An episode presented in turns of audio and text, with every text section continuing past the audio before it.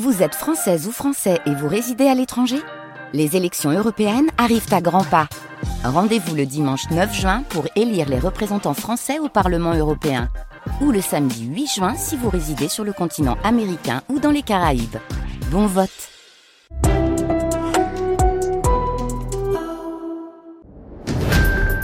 France Info.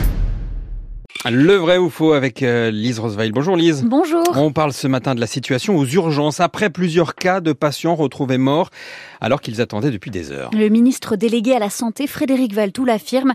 Les urgences françaises sont de plus en plus sous pression. Il l'a dit sur France Info.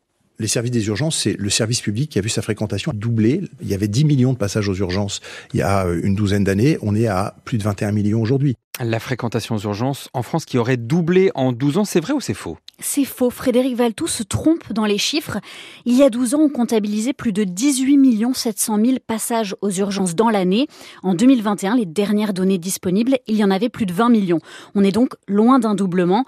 En fait, la fréquentation aux urgences a doublé en 30 ans et pas en 12 ans. Et il y a donc quand même une hausse de la fréquentation. C'est indéniable et on, constate euh, dans, on le constate dans la plupart des pays développés. Dans une étude, l'OCDE avance deux raisons principales pour expliquer ce phénomène. D'une part, le comportement des patients a changé. Ils préfèrent aller aux urgences pour avoir sur un même lieu tous les spécialistes et examens possibles. D'autre part, le manque de médecins de ville, par endroit ou à certains horaires, oblige les patients à se tourner vers les urgences. Il y a dix ans, déjà, une enquête du ministère de la Santé montrait que 20% des patients étaient venus aux urgences parce qu'ils n'avaient pas trouvé de médecin traitant. Mmh. On entend aussi souvent parler de la bobologie, venir aux urgences alors qu'il n'y a pas urgence, justement, mais ça représente en réalité une minorité des patients. Et donc avec tout ça, Lise, il faut attendre combien de temps aux urgences avant d'être pris en charge? La moitié des patients en France reçoivent les premiers soins dans la demi-heure et 7 malades sur 10 dans l'heure. Ça peut paraître rapide par hmm. rapport à tout ce qu'on entend, mais c'est une moyenne sur tout le pays.